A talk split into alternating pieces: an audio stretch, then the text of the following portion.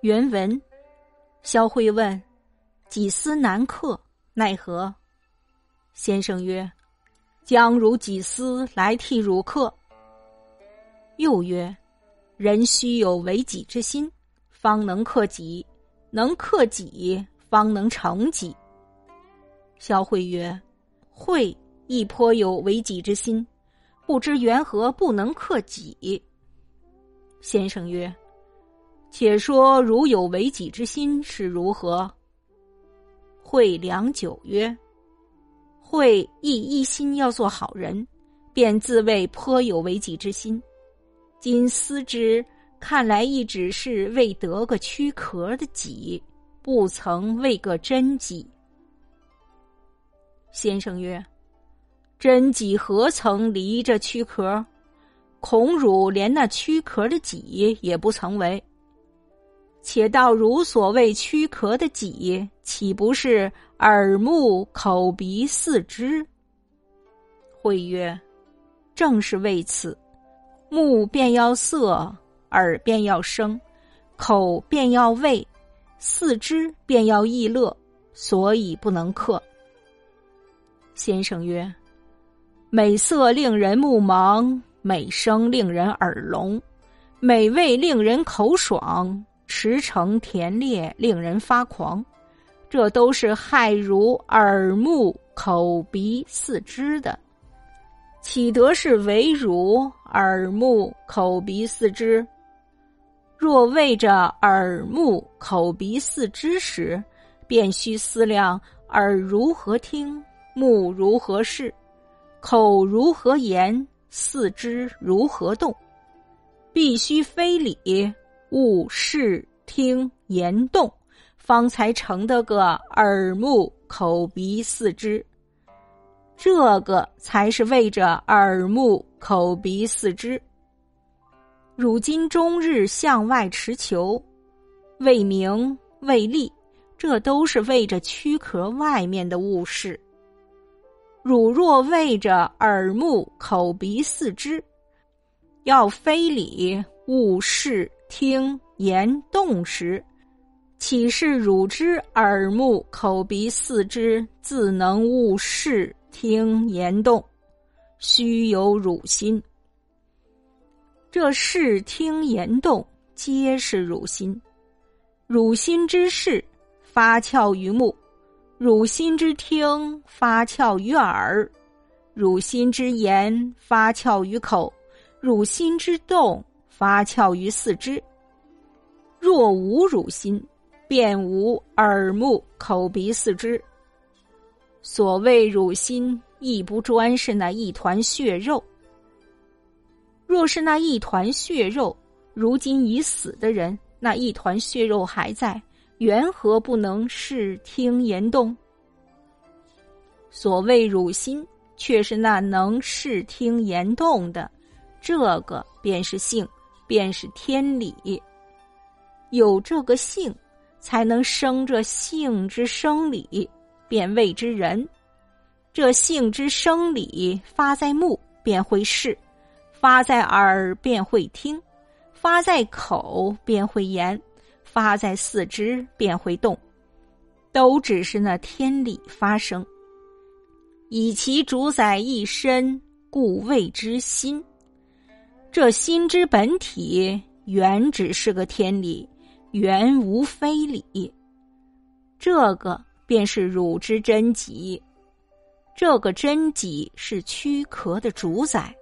若无真己，便无躯壳。真是有之即生，无之即死。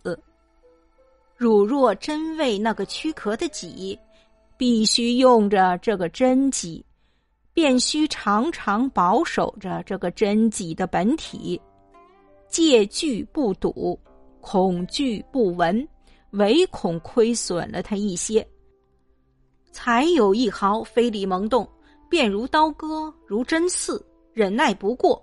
必须去了刀，拔了针，这才是有为己之心，方能克己。如今正是认贼作子，缘何却说有为己之心不能克己？有一学者病目，戚戚甚焉。先生曰：“尔乃贵目见心。”译文：萧慧问：“自私不容易克去，该怎么办呢？”先生说：“让我替你克去自私。”又说：“人需要有为自己着想的心，方能克己。能够克己，就能成就自己。”萧慧问：“为自己着想的心，我确实有，但不知为什么不能克己。”先生说：“你不妨先谈谈你为自己的心是怎么样的。”萧慧沉思良久，说：“我也一心要做好人，便自我感觉很有一些为自己的心。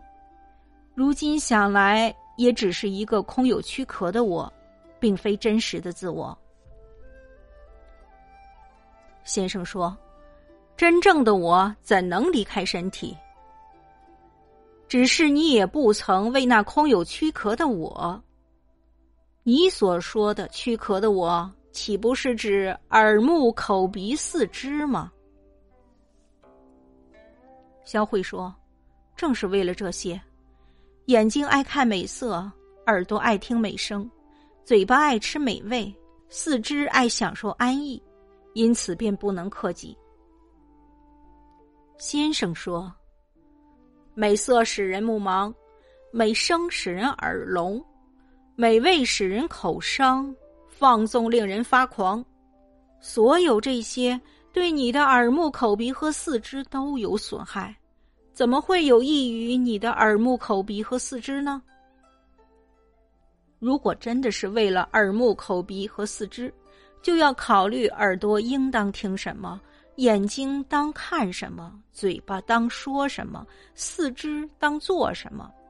只有做到非礼勿视、非礼勿听、非礼勿言、非礼勿动，才能实现耳目口鼻和四肢的功能。这才真正是为了自己的耳目口鼻和四肢。如今你成天向外去寻求名利。这些只是为了你外在的躯体。若你却是为了自己的耳目口鼻和四肢，就必须非礼勿视、非礼勿听、非礼勿言、非礼勿动。此时并非你的耳目口鼻和四肢自动不看、不听、不说、不动，这必须是你的心在起作用。其中视听言动。就是你的心，你心的视听言动，通过你的眼耳口四肢来实现。如果你的心不存在，就没有你的耳目口鼻。所谓的心，并非专指那一团血肉。如果心专指那团血肉，现在有个人死去了，那团血肉仍在，但为什么不能视听言动呢？所谓的真正的心，是那能使你视听言动的性，一即天理。有了这个性，才有了这性的生生不息之理，也就是人。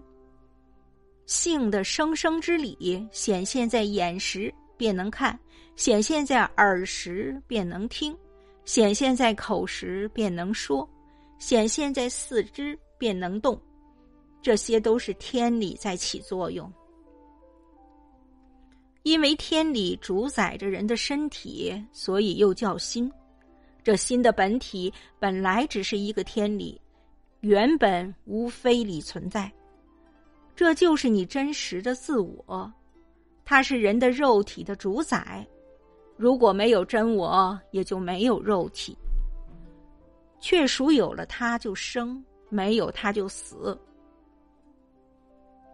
你若真为了那个肉体的自我，必须依靠这个真我，就需要长存这个真我的本体，做到戒慎于不是，恐惧于不闻，害怕对这个真我的本体有一丝损伤。稍有丝毫的非礼萌生，有如刀剜针刺，不堪忍受，必须扔了刀，拔掉针。如此方是有为己之心，方能克己。你现在正是认贼为子，反而说什么有为自己的心，但为何不能克己呢？有一位学者患有眼病，十分忧戚。先生说：“你呀，真是贵木见心。”